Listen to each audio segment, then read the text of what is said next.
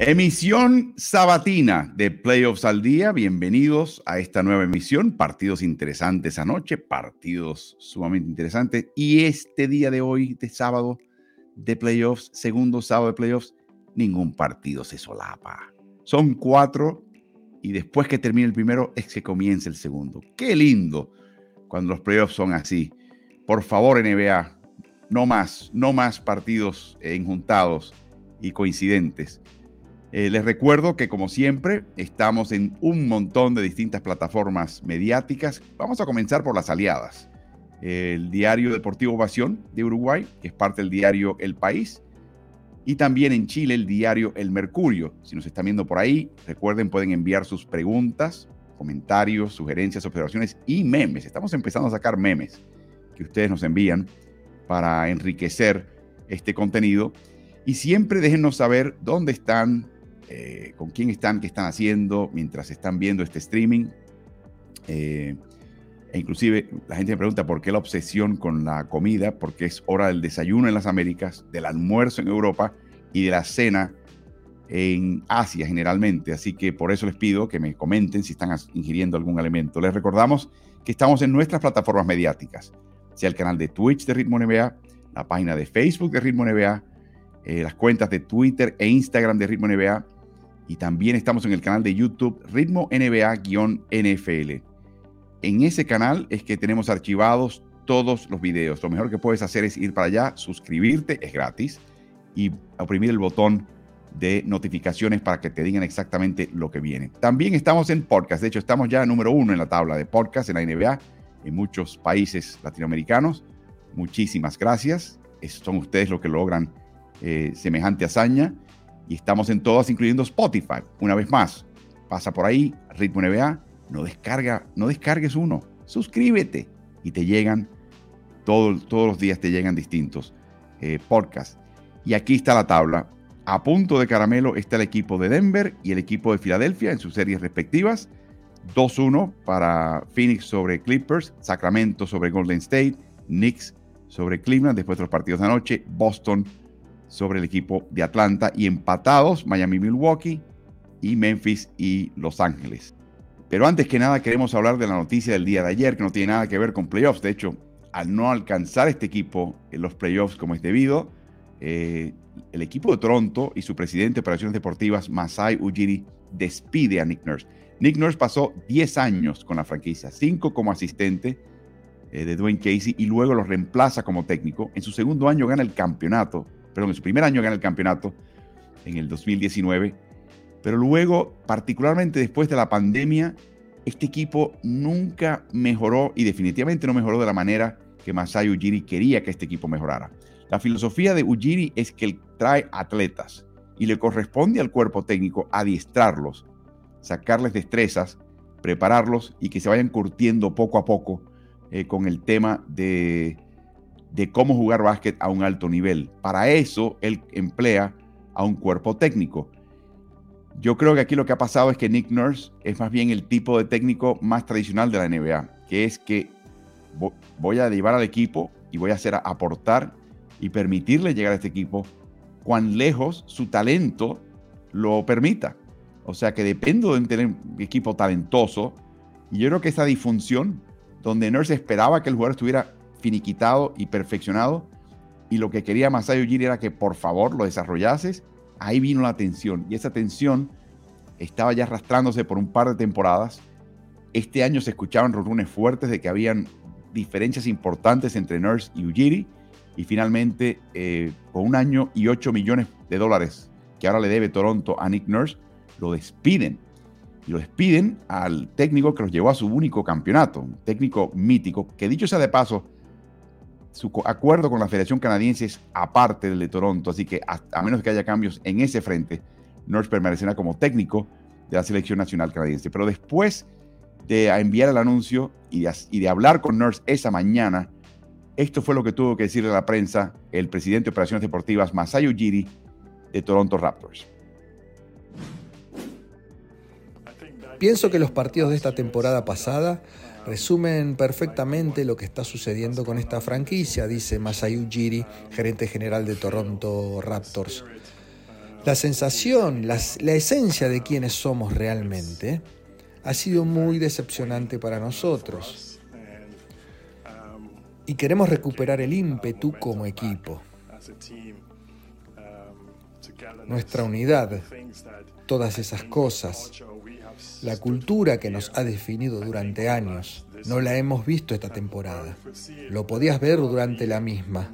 Ya sabes, no veías ese entusiasmo total. Nunca tuvimos esa entrega total.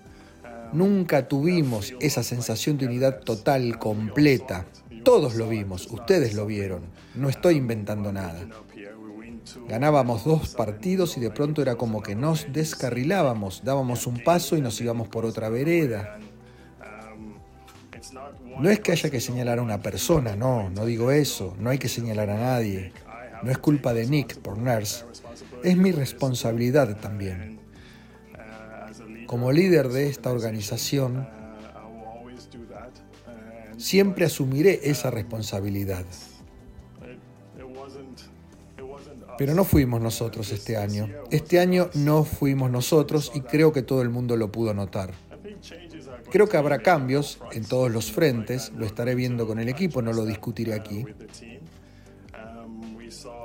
Pudimos ver cómo diferentes jugadores de nuestro equipo estuvieron a la altura, jugaron bien individualmente, pero nunca lo hicimos de forma colectiva. Y quizás puedas atribuirlo algunas veces al sistema, otras veces a una mala orientación y en otras ocasiones, ya sabes, a la responsabilidad de cada uno.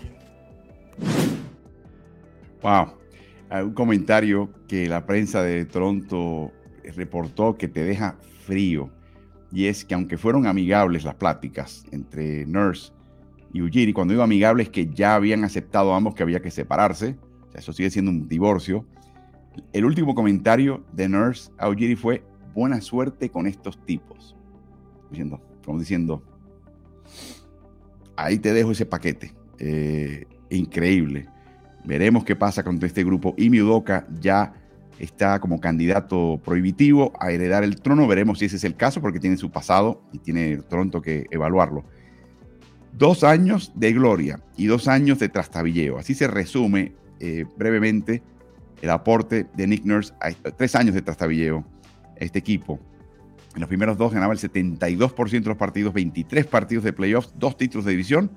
Desde entonces, en tres años, ganaba la, la menos de la mitad de sus juegos, solamente dos triunfos en playoffs y cero títulos de división y por eso va a otro equipo. Y de nuevo en el caso de Nurse, el rumor es que él va a terminar con el equipo de Houston Rockets. De nuevo, eso está por verse. Udoka ya entrevistó en Rockets. Eh, podría ser un caso interesante si Udoka termina en Houston y Toronto se queda sin la sogra, sin la cabra, sin la chicha y sin la limonada. Y de esta manera concluimos este tema de la salida de Nick Nurse en Toronto.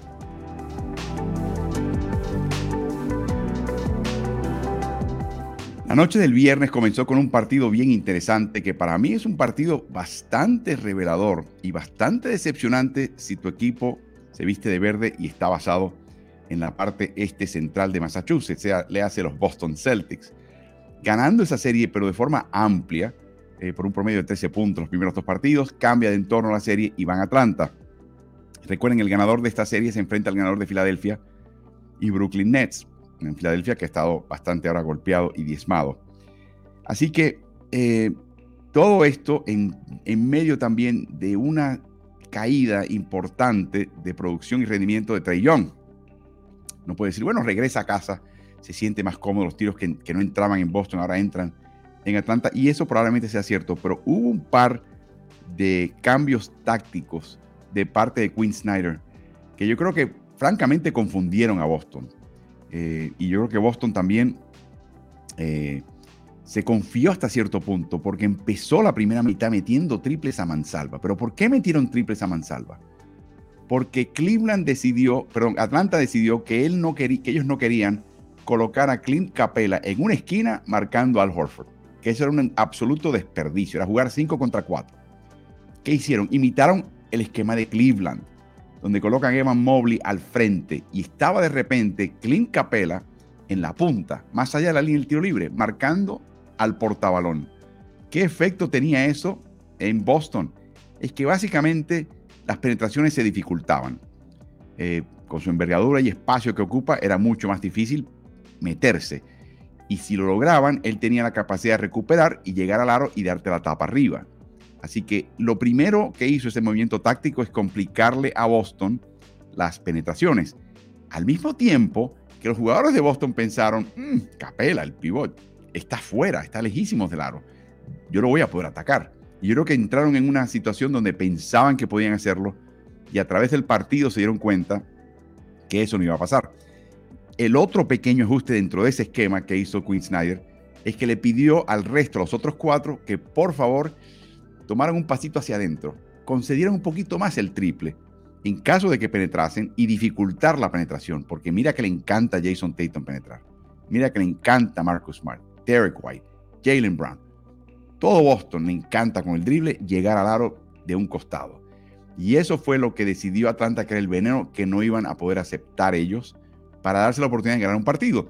El resultado es que Boston metió triples, como les digo, a mansalva. Boston termina con 21 triples, un 44%, 5 para Smart, 4 eh, para Tatum, 4 para Williams, que no falló, 3 para Malcolm Brogdon, sexto hombre del año. O sea que fue un festival de triples. Pero, pero, el tema es que le permitió al equipo de Atlanta jugar muy bien y comenzó Atlanta al meter esos cinco jugadores en la llave a dominar los rebotes como normalmente hace. 48 a 29 el dominio de rebotes de Atlanta, algo verdaderamente abusivo. Entonces, ven ese tiro de Marcus Smart, ese no es el tiro de Marcus Smart, este es el tiro de Marcus Smart y en este caso lo encesta. Eh, y eso fue lo que hizo en todo momento el equipo de Atlanta y reboteó muy, muy bien. Eh, otro pequeño eh, cambio era que también hizo que fue interesante es que normalmente arrancan con DeJounte Murray y con Trey Young como en el cuadro titular. Y luego el primero que descansa es Trey Young. Y se queda Murray armando y creando coherencia en el cuadro de reservas. ¿Qué hizo esta vez Quinn Snyder? Y es, genial. No, el que se quedó fue Trey Young y el que se sentó fue DeJounte Murray. ¿Por qué? Porque entonces Young iba a jugar con las reservas de Boston y la posibilidad de él poder anotar se facilitaba un tantito y le daba más confianza a Trey Young y lo metía en el partido y hacía que se sintiese un poquito más confiado en incestar. De hecho, lanzó unos triples kilométricos en este encuentro. Así que no solamente fue el cambio de entorno a su hogar, estos cambios pequeños, sutiles de táctica, verdaderamente soltaron, eh, eh, confiaron y le dieron mucha soltura al equipo de Atlanta y Boston cayó en la trampa de pensar que con el triple podía mantenerse y ganar este partido y ese no fue así. Hay que mencionar a alguien que ha estado jugando muy bien. Jason Tatum sigue marcando números. No quiero yo pensar por un momento que deja de ser un jugador excelso, pero Hunter lo está, lo está haciendo emplear. Di tú que lo haga emplear 20-25% más. Para Boston y desde el punto de vista de Atlanta, eso basta para crear mella en este caso.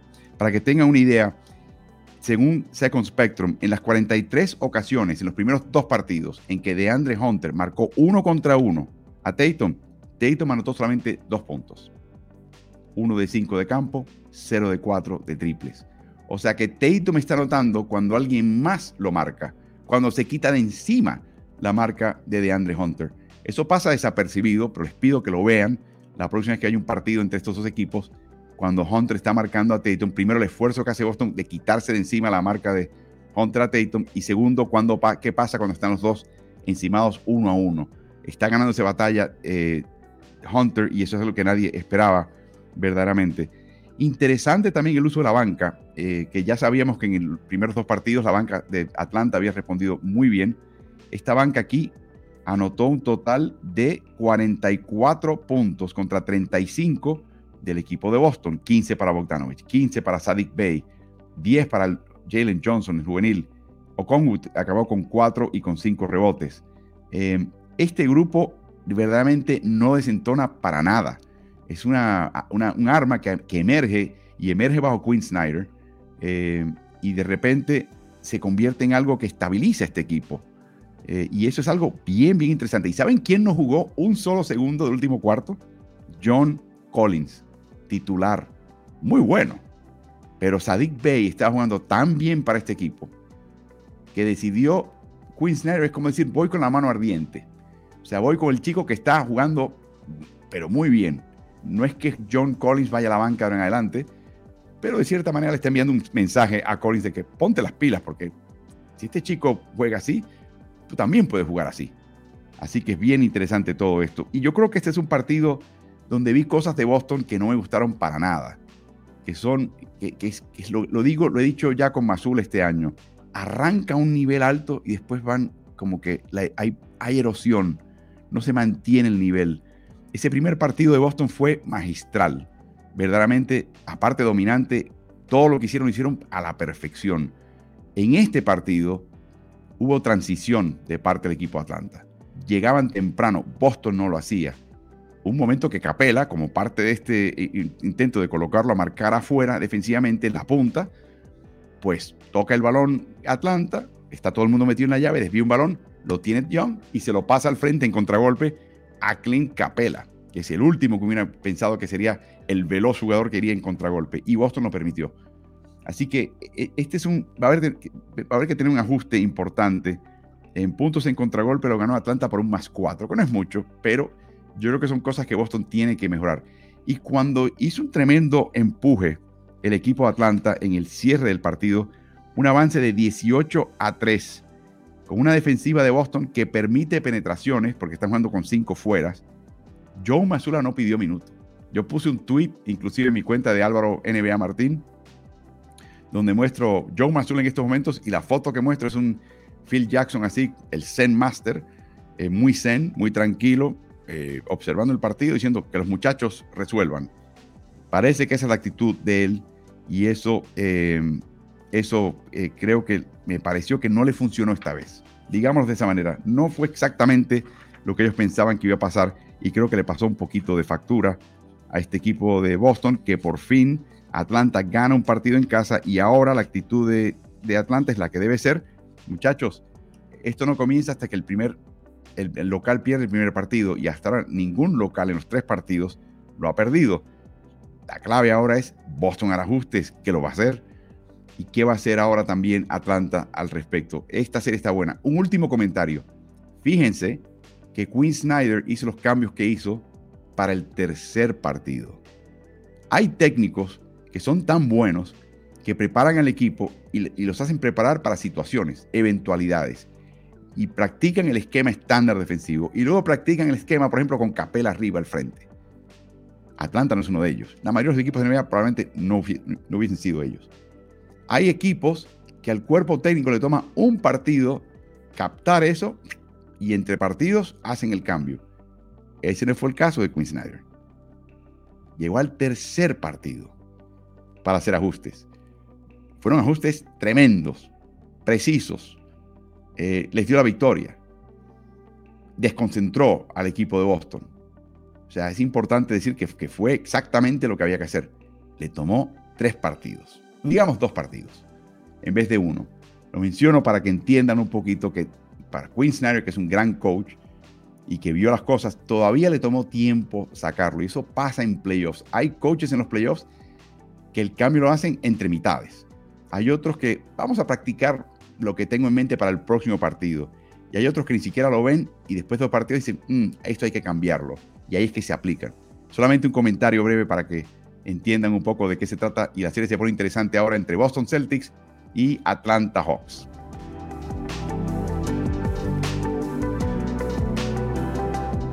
La serie entre Cleveland y Nueva York regresa o va a Nueva York, al Madison Square Garden, el Palacio de las Tres Mentiras, eh, con la serie empatada. Quiere decir, Nueva York ya se robó la localía. De ahora en adelante, todo lo que tiene que hacer Knickerbockers es ganar sus partidos en casa y gana la serie.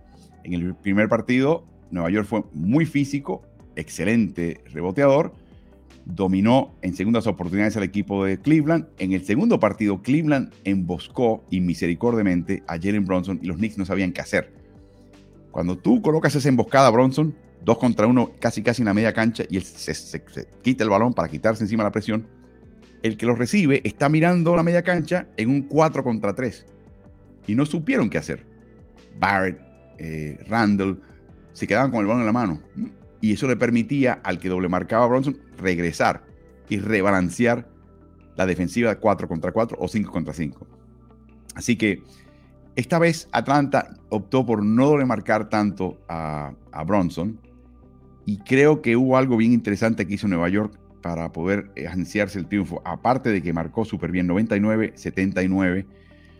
Nueva York hizo un par de cosas bien interesantes. Si no son nuevas, esto no es absolutamente nuevo, es que Cleveland no pudo ajustarse. Yo creo que ahí, lo he mencionado antes, la juventud de Cleveland le está pasando un poquito de factura porque hay una especie de, sensación de que están aturdidos de que esto está pasando por primera vez y están un poquito tensos, Evan Mobley y Jared Allen. Y es muy sencillo, sea eh, Mitchell Robinson o sea Isaiah Hardenstein, los colocaban en la guardia del pirata, lo que llaman el Dunkers Spot. Es ese pequeño espacio que está debajo de la esquina del tablero, un poquito detrás del tablero, donde se esconden. Y cuando hay algún tipo de penetración, el que está marcándolo a ellos, que es un interno, sale. Y todo lo que tienen que hacer los jugadores de los Knicks con el balón es leer la jugada. Si me sale franco y fuerte, se la paso a este chico que está desmarcado y la hunde, la clava, la, hace el mate. Por eso llaman el Dunkers Spot, el, el lugar de los volcadores, de los clavadores. Entonces, tiene Cleveland que tomar una decisión. ¿Y qué hicieron? De nuevo, penetraba al Bronson. No quería, dejar, no quería dejarlo Mobley a, a Hartenstein o, a, a, Mitchell Robinson. Titubeaba, le daba espacio para la penetración a Bronson y cuando salía ya era muy tarde y Bronson tenía típicamente el tiro o muchas veces hallaba al volcador para rematar y clavar ese balón y taladrarlo por el aro. Y ese fue el problema que tuvo Cleveland en todo este partido. Eh, fue un partido de enormes gestas defensivas, que un equipo que pierda, no llegue a 80 puntos, es la primera vez en toda la temporada que pasa. Y los Knicks fueron responsables, también fue lo fue Cleveland. Pero que un equipo no, no llegue a los 100 es, también habla de lo que hizo Cleveland a los Knicks. Es algo increíble. Nueva York acumuló 14 robos de balón, 11 rebotes ofensivos y limitó a Donovan Mitchell y a los Cavaliers a menos del 39% de campo. Cazaron a Donovan Mitchell con el intercambio del pick and roll y lo aíslan contra Bronson. O sea, querían que Mitchell no solamente anotase 40 puntos y no le pasase factura, no tuviera que forzarse en el costado defensivo, lo emplearon en el costado defensivo para quitar energías del costado defensivo. Termina con 22 puntos en 19 intentos, al aro que no es especialmente eficiente, y encabezó a Cleveland con seis pérdidas. O sea, ponía el balón en el suelo, le llegaban dos o tres Knicks a, tocar balones y a, y obstaculizarlos. Em, y ahí fue muy eficaz este equipo. Pero la jugada que yo creo que definió este partido es cuando Nueva York penetraba, congelaba a Mobley o a Allen. Y la decisión era, ¿le marco al que tiene el balón o le marco a mi poste interno, a Robinson y Harden, que estaban escondidos bajo el aro? La flotadora, la penetración, tiro a media distancia, estuvo abierto lo suficiente para Nueva York conseguir este triunfo en Nueva York. Vence un equipo que tenía marca de 24 y 2 cuando Cleveland permitía que su oponente no alcanzase los 100 puntos. Ambas, cuando digo 24 victorias y 2 derrotas, las dos derrotas, el 24 de diciembre contra Nueva York y anoche contra los New York Knicks de nuevo. O sea, Nueva York es ese tipo de equipo que le tiene muy buena medida, eh, ha medido muy bien a su rival, en este caso de Cleveland. Los Cavaliers fue el único equipo esta temporada en la NBA que nunca sufrió una derrota por 20 puntos o más y ya la tuvieron anoche. Ningún equipo había anotado menos de 80 puntos en ningún partido, temporada regular o playoffs. En todo este año, Cleveland se convierte en el primero eh, y Quentin Grimes lesionó su hombro y no regresó al juego en la segunda mitad y eso sería una asignatura pendiente. Grimes es un jugador que primero es triplero, Segundo, no comete muchos errores. Tercero, conoce su papel. Eh, cuarto, marca bastante bien, porque si no, Tíbodo no lo deja de estar en cancha. Eh, y yo creo que es importante, aunque eh, moja, pero no empapa. su contribución es importante, pero no es primaria y principal para este equipo. Así que creo que vamos a ver en qué condición está, si puede jugar o no. Pero salió de la primera mitad y no regresó más, y eso no es un buen augurio Y como pueden ver, el equipo entero reboteó, reboteó, reboteó, reboteó, reboteó. 34 a 29 rebotes ofensivos, 11 para los Knicks. Eh, segundas oportunidades, 14 puntos para Nueva York contra 11 de Cavaliers. Eh, contragolpeando, eso fue algo que yo creo que sorprendió a Cleveland. 15 a 7. Nueva York corriendo, corriendo, corriendo. La adrenalina de su propia cancha creo que lo ayudó. Y por último, hay que mencionar a su afición. El, el, Garden estaba encendido, la Trail Sprewell estaba ahí, John Stark, todos los viejos eh, guerreros de este equipo que no habían conseguido campeonatos. Estaba Bernard King también. Eh, estaba John McEnroe en la primera fila. Por supuesto que estaba Spike Lee. Eso no hay ni que mencionarlo. Pero estaba la cancha ardida. Porque Nueva York está ávido. Han tenido mucha frustración. y al final, esta es la toma que coloqué en mi cuenta de Twitter y pregunto, ¿ganó el equipo de estos aficionados el campeonato de la NBA o solamente su primer partido en casa, la primera vuelta como local?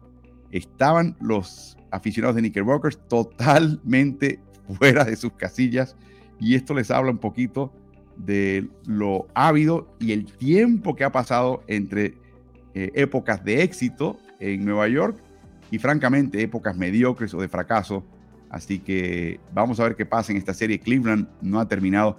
Cleveland es un equipo, creo que de principio a fin, con más talento que los Knicks. No tiene tanta experiencia, no están tan curtidos. Y le toca ahora a JB Bickerstaff, Mitchell y, por ejemplo, un Ricky Rubio entender y transmitir a este equipo lo que hay que hacer. Esta serie no se ha acabado. Y esto es lo lindo de la serie entre el cuarto y el quinto, en este caso, en la conferencia del Este.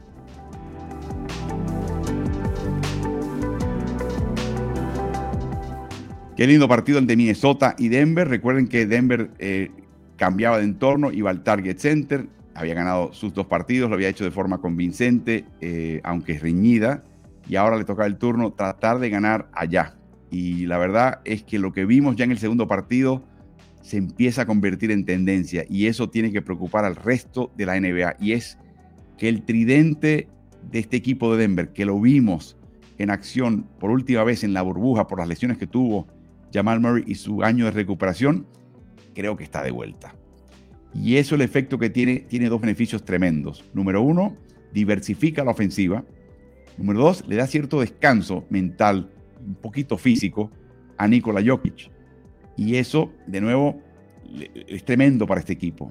O sea, ya no Jokic tiene que estar cargando con ofensiva el equipo para asegurarse de que se mantengan al paso de un rival o mantener la ventaja con la presión de que soy el único que tengo que tomar todas las decisiones. Ya te mete la bola Murray, te mete la bola Porter, ya es cuestión de armar al equipo, puedes confiar en ellos y eso transforma al equipo de Denver de forma importante. Lo que sí sorprendió en este partido es que con Gobert, que es verdad que tiene esos espasmos musculares en la espalda, y creo que eso es algo obvio, desde temprano en el partido, ya en el, a mediados del segundo cuarto, tiene una ventaja en rebotes de 21 a 11. Denver, venciendo los rebotes a Towns Gobert y compañía. Eso no estaba en el libreto. Eh, Nikola Jokic somete su juego con gusto porque quiere descansar, es demasiado la carga, y se convierte ahora en la tercera opción ofensiva. Si revisan los tiros al aro, eh, Jokic, perdón, eh, Porter termina con la mayoría con 17, la mayor cantidad. Le sigue detrás Murray con 16, y luego viene Jokic, súper eficiente, 9 de 13 de campo, 2 de 3 de triple, 12, 11 eh, rebotes, 2 asistencias, pero con solamente 20 puntos en 13 tiros. Súper eficiente. Triple de escena, suavecito, sin, sin, tener que sudar tanto. Y vemos el efecto de Jokic eh, cuando está en cancha y cuando no está en cancha. En temporada regular, cuando no estaba activado el tridente, cuando estaba en cancha Nikola Jokic, Denver le sacaba al rival 640 puntos de ventaja cuando estaba en la banca, el rival le sacaba a Denver 367 puntos. Ya en el primer partido vemos que cuando la banca y Jokic descansa, y desde entonces ese grupo saca ventaja. Esa es la diferencia, esa es la carga mental que ya no tiene Nikola Jokic.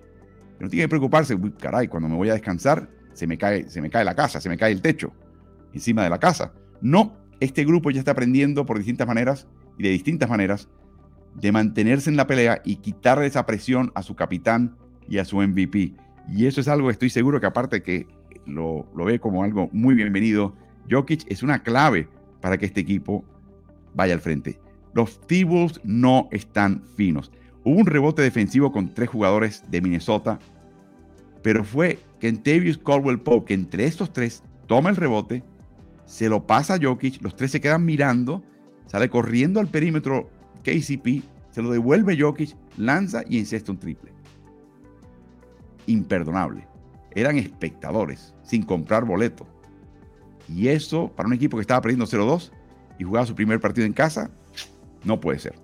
No puede ser. No estaban finos en ese sentido. Rudy Gobert cometió su tercera falta personal con cinco minutos por jugar en el segundo cuarto y luego salió con seis faltas personales. Jamal Murray le dio una tapa, una tapa a Jamal Murray a un triple de Carl Anthony Towns en el segundo cuarto, que desemboca en una bandeja y una canasta para el equipo de Nuggets. Anthony Edwards iguala a Kobe Bryant con cuatro partidos de playoffs con al menos 30 puntos anotados antes de cumplir los 22 años de edad. Solamente superado ambos, Kobe y Anthony, con ese empate a cuatro, por LeBron James, que logró ocho partidos con al menos 30 puntos anotados antes de cumplir los 22 años de edad. Y aquí viene algo bien interesante. Denver comenzó en el último cuarto con básicamente su banca. Bruce Brown, Christian Brown, Michael Porter Jr., Jeff Green, Nikola Jokic. Y ese grupo, en el último cuarto, le sacó ventaja de 9 a 2 a Minnesota. De nuevo, imperdonable. Limitaron a Minnesota en su propio estadio a 23 puntos anotados en el último cuarto, con solamente un 35%, de, 35 eh, de campo en el cuarto más importante de la serie hasta ahora desde el punto de vista de Minnesota. Y eso habla de cómo está dominando la serie y cómo Minnesota no está jugando fino, no está jugando bien eh, no todo el mundo está enchufado. Eh, después de la conferencia de prensa, el lenguaje corporal de Carl Anthony Towns eh, mostraba su frustración. No era el momento de hacerlo. E, es un equipo que todavía le falta, creo que demostrar un poquito más, madurar un poquito más y entender el tamaño del reto que tienen enfrente. Y si terminas octavo clasificado, te toca jugar contra el primero. Y el primero está fino. Y el primero está activado. Y el tridente de Denver creo que podemos declararlo oficialmente abierto, oficialmente ya encendido. Y eso es una malísima noticia para el resto de la NBA, eh, porque este equipo, esto es lo que estaba buscando Denver para darse la oportunidad de ganar un campeonato y ahora todo el mundo está en forma, activo, ileso, concentrado y, y sabe exactamente lo que tiene que hacer. Por eso es que de repente el resto de la NBA está viendo esta serie diciendo, no importa lo bien o mal que juegue Minnesota, Denver está jugando a un nivel que nunca había jugado esta temporada y es un mal augurio para el resto de los equipos que están compitiendo en los playoffs de la NBA. El periodismo contribuye a sostener tu libertad. Pon en agenda lo que a vos te interesa. Es la curiosidad por el otro. Nosotros te contamos los hechos y los diferentes puntos de vista para que tomes decisiones. Es contar historias para inspirarte y darte voz. Es escribir sobre eso que te apasiona. Es abrir una ventana al mundo para mostrarte lo que está pasando. Es destapar aquello que algunos se esfuerzan por ocultarte. Es chequear la información para contarte lo que es verdad. La realidad exige dar un paso más. Gracias a nuestros amigos del país eh, y de su diario deportivo Ovación. Gracias a nuestros amigos del Mercurio que nos acompañan. Estos streamings se pueden ver en vivo y de hecho archivados también en sus, en sus plataformas digitales donde también hay un montón de material interesante de índole deportiva y también de otros temas.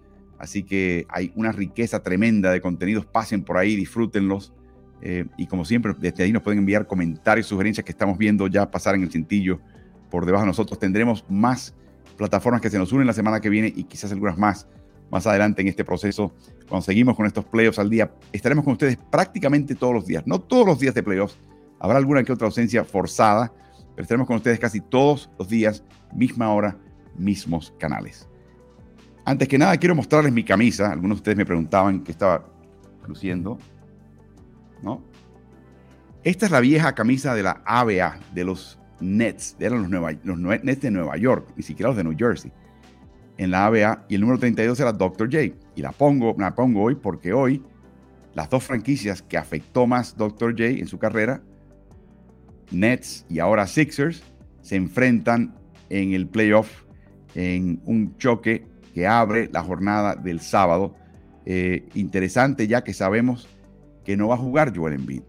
Está ganando la serie el equipo de Filadelfia y Embiid no va a jugar este partido, cosa que es muy interesante. Torció su rodilla, siguió jugando, te das cuenta que estaba incómodo. Es la rodilla que siempre le ha dado problemas y que siempre ha conspirado para cortar de forma prematura la participación de Embiid en los playoffs. Así que va a ser interesante ver qué va a pasar aquí. James Harden no está rindiendo a la altura de lo esperado. Sencillamente no luce bien. Recuerden que él descansó unos partidos al cierre de temporada para recuperarse de una dolencia en su tendón de Aquiles, que es algo bastante delicado. Eh, en el primer partido, en el segundo partido, anotó solamente 8 puntos en 13 intentos. En el primero anotó 23 puntos, tuvo 3 asistencias y parecía que todo estaba bien con 7 triples. Pero cuando examinas las estadísticas, en ese primer partido solamente se una canasta dentro de la media luna de 3 puntos, de 8 intentos, uno de 8. Y estamos viendo a cerquita del aro, como está intentando más en estos playoffs comparado con la temporada regular, pero está anotando mucho menos. Su porcentaje de campo cae del 52% cerquita del aro a un paupérrimo 25%. Si no va a estar en beat anotando cerca del aro, el viejo Harden que anotaba cerca del aro y penetraba es imprescindible. Y ese es, precisamente es el Harden que se está ausentando en este momento de la temporada. Ante la merma de Harden y su ausencia por ser descalificado en el segundo partido, por ese golpe bajo que le dio a Royce O'Neill, dicho sea de paso, sí, un poco de diplomacia ahí Quizás los árbitros se dieron cuenta que cometieron un error al no darle una flagrante 2 a Embiid y sacarlo del partido, que curiosamente hubiera evitado que se lesionase, así, así es la vida. Y para compensar, sacaron en un golpe bajo, que era golpe bajo y con toda intención de parte de Harden, para básicamente eh, compensar por quizás un error de juicio eh, en la parte inicial del partido. El hecho es que ahora tiene que emerger Tyrese Maxi logró desempatar el marcador con un triple con 44 segundos por jugar y se convierte ahora en el dominador del balón ahora que no está Harden, un Harden no está en la cancha, sobre todo después que fue expulsado hacia el, hacia el término del tercer cuarto. Tuvo 25 puntos Maxi, que después, recuerden, es el partido que vino después de uno de 33 puntos en el segundo encuentro. Y aquí viene lo interesante. Tyrix Maxi ha jugado 109 minutos en esta serie. Tiene una sola pérdida. Mm, mm, mm. Cualquier equipo de NBA mataría por haber hecho algo de esto. Los Sixers están utilizando mucha zona. De hecho, en 9% de las posesiones en estos playoffs ha sido bastante eficaz eh, porque está tirando muy mal ante esa zona la, la ofensiva de Brooklyn. Rivers, Doc Rivers tiene un asistente que estuvo por años en el equipo de Indiana, se llama Dan Burke especialista defensivo, y es el que está llevando la defensiva a Filadelfia. Y el único técnico que utiliza más conceptos de zona franca en la NBA es Eric Spoelstra. O sea, Filadelfia es el equipo que usa más, segunda mayor cantidad de zonas en cuanto a la proporción de todas sus posesiones defensivas en toda la NBA, solamente superado por el equipo de Miami. Y en el playoff se confirma, Miami es el primero, Filadelfia también es el segundo. Es lindo ver a Michael Bridges entrar de Phoenix y hallar un papel protagónico, pero te das cuenta que el que lleva más tiempo ahí y quizás sea un poquito más joven, pero está dando dotes de liderazgo, es Nick Claxton. Se, perfila como uno de los líderes de este equipo. Descalificado por seis faltas con 8.48 por jugar en el último cuarto, después de una segunda, perdón, segunda falta técnica eh, en ese partido previo, en ese momento Brooklyn estaba al frente por 6 puntos, 87-81, y se cayó el equipo más adelante. Eh, una lástima porque tenía 18 puntos en solamente 9 intentos al eh, Tenía, había estado 8 de 9. Estaba muy eficaz, muy dulce de campo. Los Nets han jugado sin Spencer Dinwiddie o Shadon Sharp por 52 posesiones. Y cuando no están esos dos, los Nets se sacan 10 puntos por 100 posesiones a Filadelfia. Interesante interesante. Es el cuadro sin Dinwiddie y sin Sharp. Creo que marca muy bien el perímetro de Filadelfia y hace que Filadelfia, que normalmente está dando una fiesta con sus triples, se le dificulte ese aspecto del juego. Pero aquí viene lo interesante. Ustedes se acuerdan que Daryl, Morris estuvo en Houston, fue el que armó el famoso triple o bandeja y nada, nada menos, nada entre medio que Anthony utilizó. Luego se lo trae a Filadelfia, pero últimamente como que han perdido un poquito la, el filo. En estos playoffs, el Mori Ball de Daryl Morey está volviendo a aparecer enfrente. A través de los dos partidos en Filadelfia, solamente 17 tiros han sido dentro de la media luna y fuera de la llave. O sea, una proporción baja. Es, de hecho, de los equipos de eh, NBA en playoffs, la proporción más baja hasta ahora y, por, y la mitad, a la tasa, a la mitad de lo que hacía Filadelfia en temporada regular, donde 30% de sus tiros eran dentro de la media luna de triple, el trazado de triple, y fuera de la zona pintada, la llave.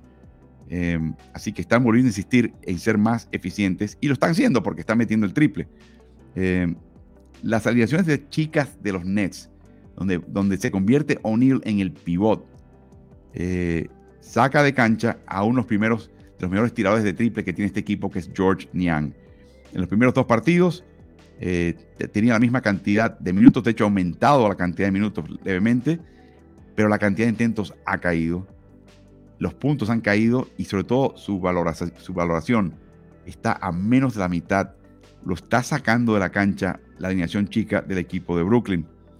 Eh, la otra cosa que hizo Sixers a mediados del primer partido es que colocaba a Embiid un poquito más alto. En vez de hacerlo caer del pick and roll, se quedaba un tantito más arriba eh, para ver a dónde iba la jugada, con confianza que él podía recuperarse y bajar si hace, si hace, si hace falta. Y lo que el efecto que tiene eso es que crea obstáculos.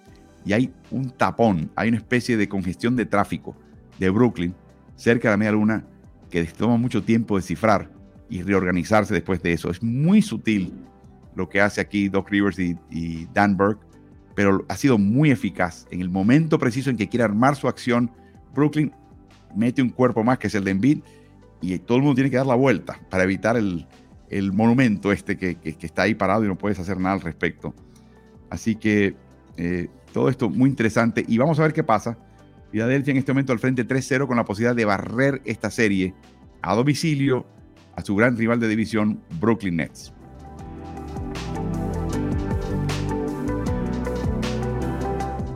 La próxima serie que vamos a ver es una serie muy interesante, pero también con bajas importantes. Es la serie de Phoenix Suns, cuarto clasificado al oeste, contra Los Ángeles Clippers. Están en Los Ángeles jugando ya el, eh, en este caso es el cuarto partido de esa serie. Importante destacar un par de cosas. No juega Kawhi Leonard. Lo dijeron ayer, temprano. O sea, esa lesión eh, está mal, Kawhi Leonard. Eh, es la lesión que ha estado arrastrando de su época en San Antonio. Y mira que lo tenían jugando un poquito más hacia el final de temporada, pero le está pasando factura. Esto es terrible. Es terrible para un jugador de su talla, capacidad, eh, valor para el equipo, etcétera, etcétera. Y tampoco va a jugar Paul George que no está listo para regresar. Así que, mm, situación difícil. El ganador de esta serie se enfrenta al ganador de Denver Nuggets y Minnesota Timberwolves. Así que veremos qué pasa en ese costado de la llave. Agravó, dice el equipo, la lesión al final del primer partido. Tiene 31 años de edad, Leonard. Recuerden, se lesionó esa misma eh, eh, rodilla en los playoffs del 2022. Se operó, que le costó la temporada 2022. Leonard jugó 39 minutos, incluyendo 9 minutos en el último cuarto, en la derrota, eh, donde anotó 31 puntos en esta serie contra Phoenix. Kawhi es el máximo anotador en últimos cuartos que tienen los Clippers o que tienen los Suns. Encabeza a los jugadores de esta serie.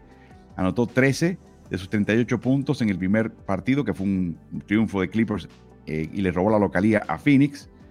Y luego, por supuesto, aún en la derrota en el segundo partido, 9 de sus 31 puntos fueron anotados en el último cuarto. O sea que están perdiendo al baluarte, al caballote de este equipo.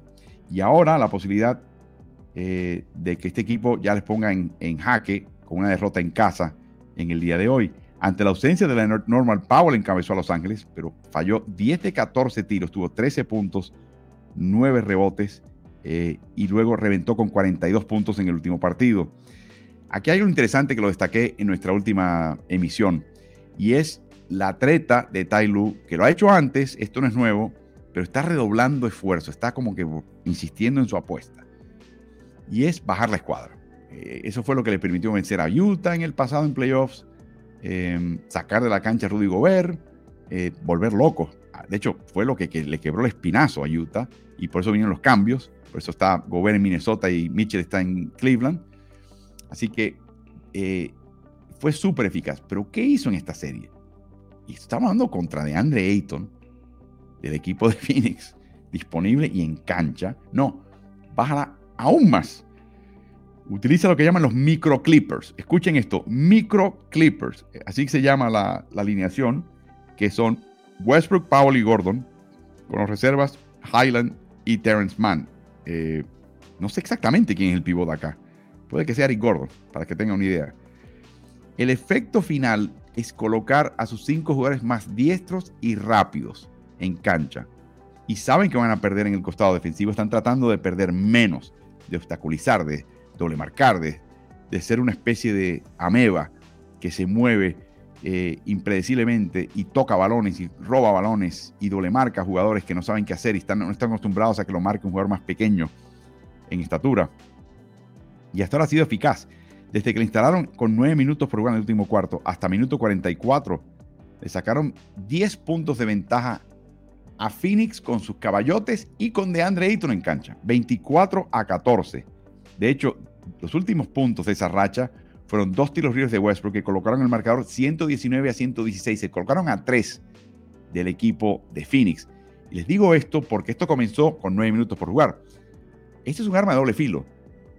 Fue ventajosa, no es determinante, no es la negación de la muerte, pero sí le saca ventaja a lo mejor que tiene Phoenix.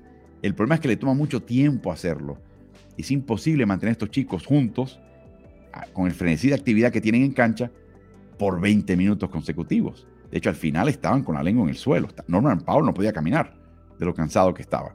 Así que es interesante ver qué va a hacer ahora Tai Lu con este equipo. Que sabe que no tiene a, Paul George, sabe que no tiene a Kawhi Leonard. ¿Qué pasa? ¿Cuánto tiempo pasa este, este, grupo o versiones de este grupo en cancha? Y no me extrañaría ver a Robert Covington jugar eh, y, y verdaderamente colocar un equipo bajo, que tú dices, pero es una locura.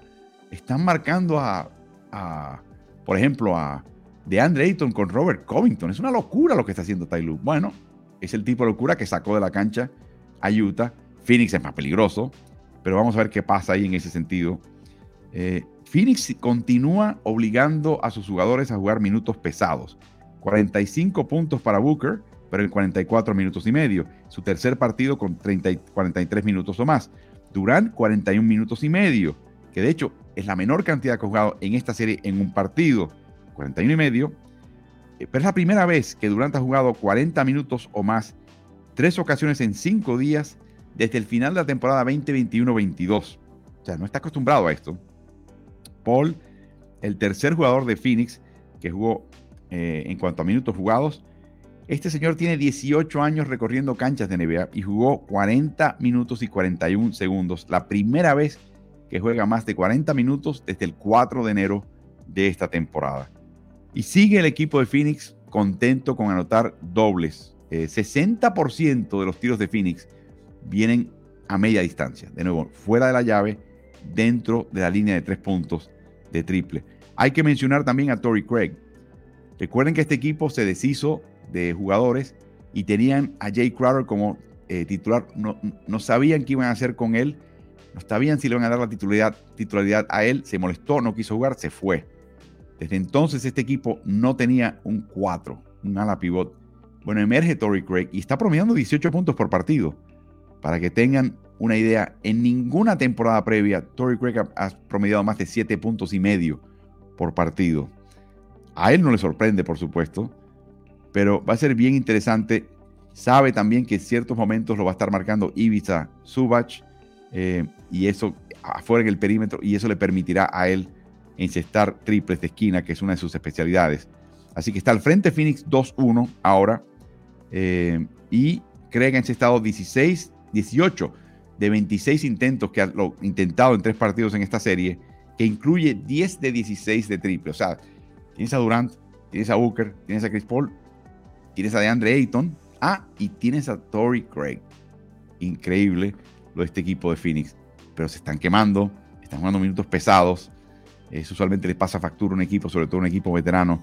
Ojalá no sea el caso del equipo de Phoenix, que tiene la oportunidad ahora de liquidar esta serie al frente 2-1 eh, y ponerle en jaque con un triunfo hoy a domicilio contra Los Ángeles Clippers.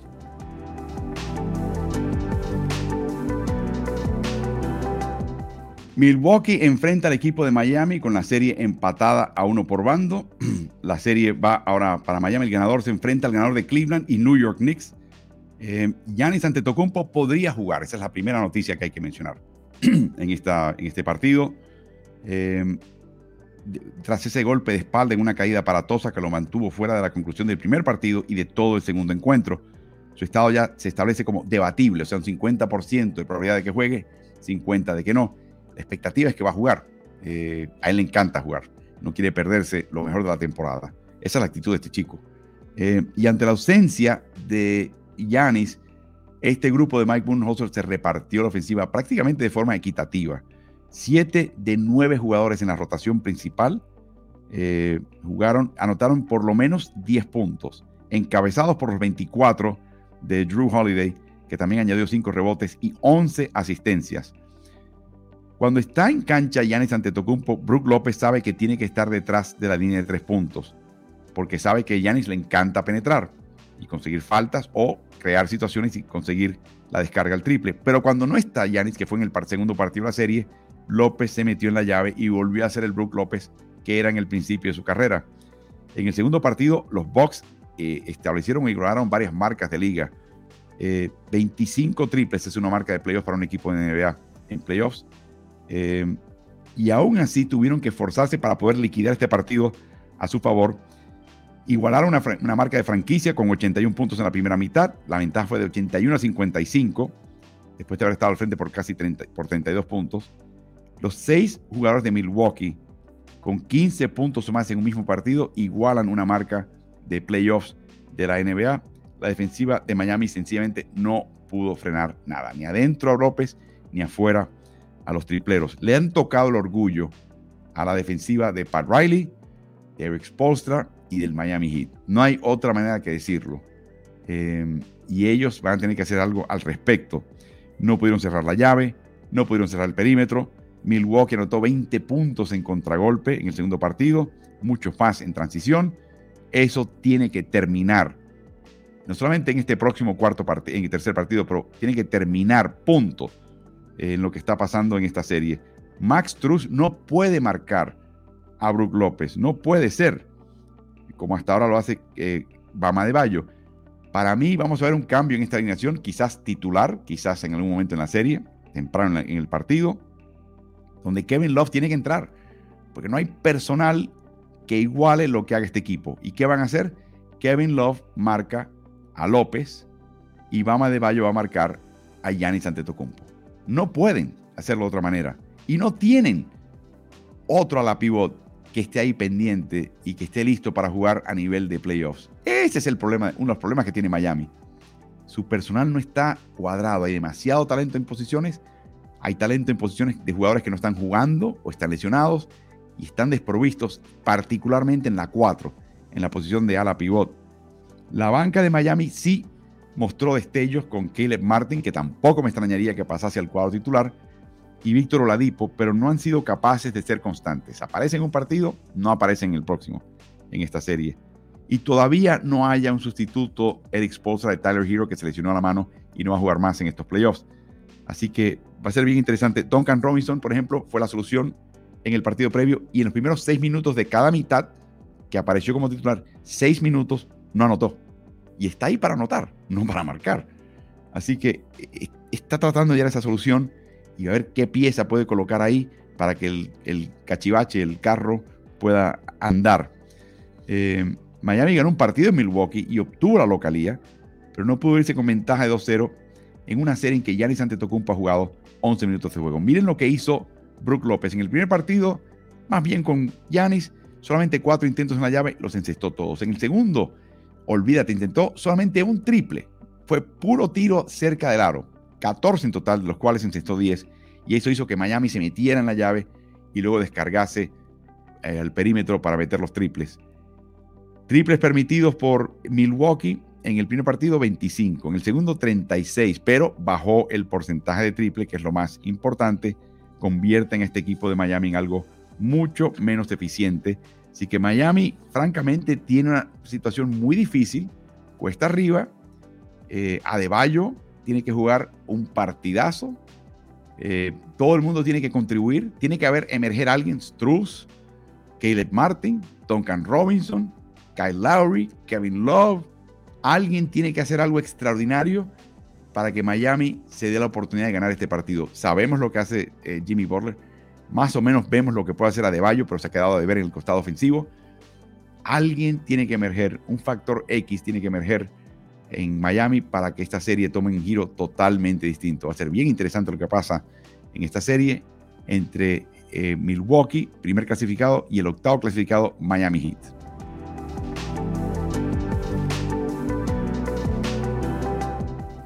El último partido de la jornada sabatina es el choque entre Memphis Grizzlies y Los Ángeles Lakers. Los Ángeles también logró su cometido, ganó el primer partido de la serie, le quitó la localía a Memphis. Y mencionábamos que el segundo partido, la impresión que daba, no es que hayan tomado a un Memphis sin Jamoran a la ligera necesariamente, pero que, hey, vinimos a un viaje de negocio, el, el propósito del viaje era robarnos un partido, lo hicimos en el primero, vamos a ver si podemos ganar el segundo. O sea, un pequeño levantaron el pie del acelerador. Es la manera quizás que más apta para describir lo que pasó. Va a tener que tomar la decisión eh, este equipo de Memphis si va a jugar Jamoran o no. Así que vamos a ver.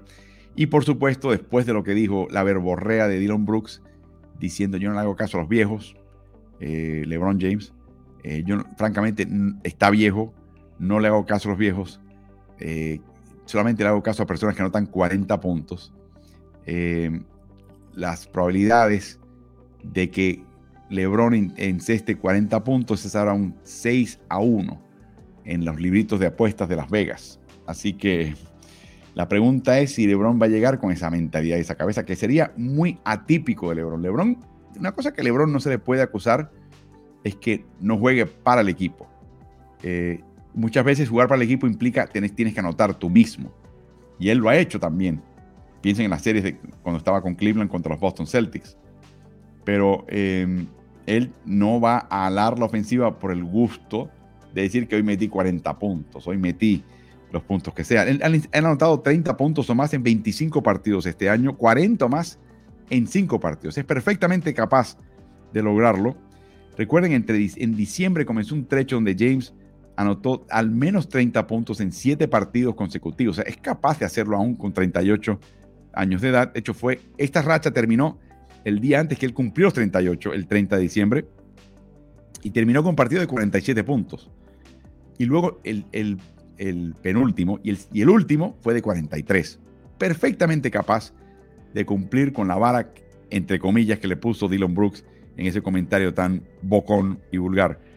Eh, Anthony Davis falló 10 de 14 tiros. Insistió 13 puntos, tuvo solamente 9 rebotes y cuando estuvo en cancha, Memphis le sacó 4 puntos de ventaja a Los Ángeles. Yo sé que ha sido golpes y lo vieron a dar en el ojo, pero esto es inaceptable. Y yo sé que Jaren Jackson está jugando muy bien, pero esto no puede ser. No puede ser. El otro que está apagadísimo y que da la impresión de tener un pie fuera de Los Ángeles es de Angelo Russell. Será gente libre a fin de temporada y hasta ahora no está mostrando nada para que Los Ángeles lo recontrate, lo renueve. En sexta, 9 de 28 intentos. Y le llamó la, atención a la prensa, que lo llamó armador, y dice, no, no, no, no, no. Vamos a las cosas bien claras en este equipo. Yo no soy armador de este equipo.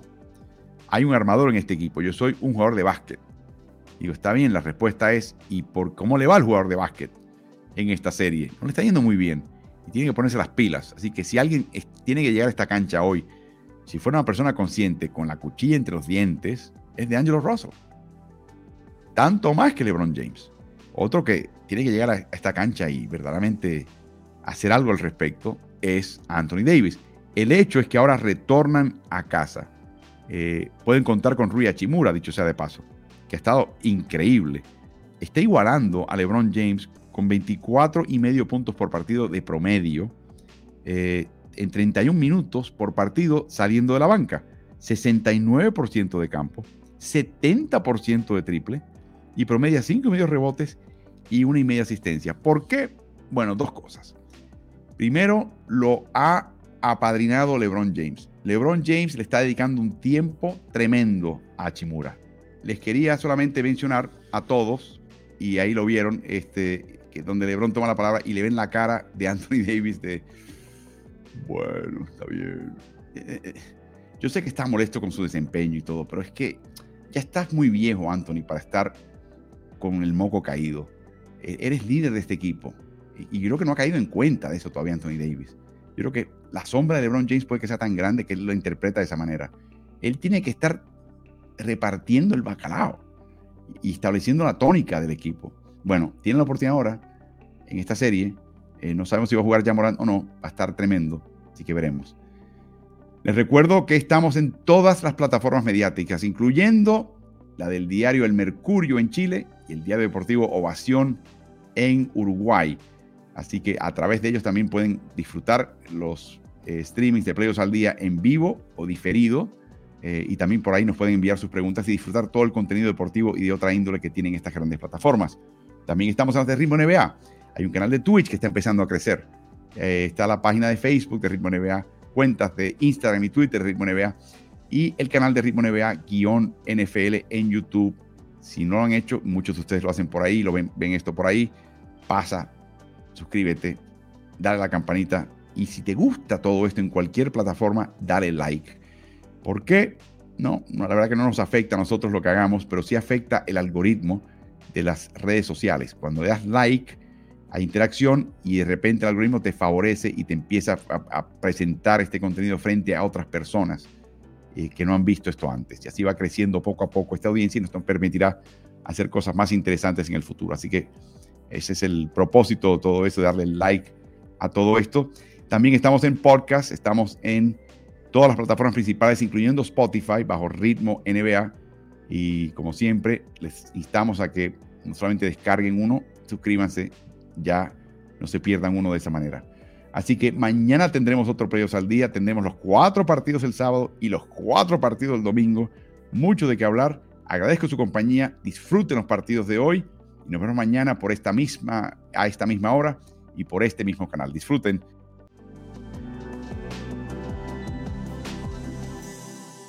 ¿Y tú? ¿Estás en ritmo?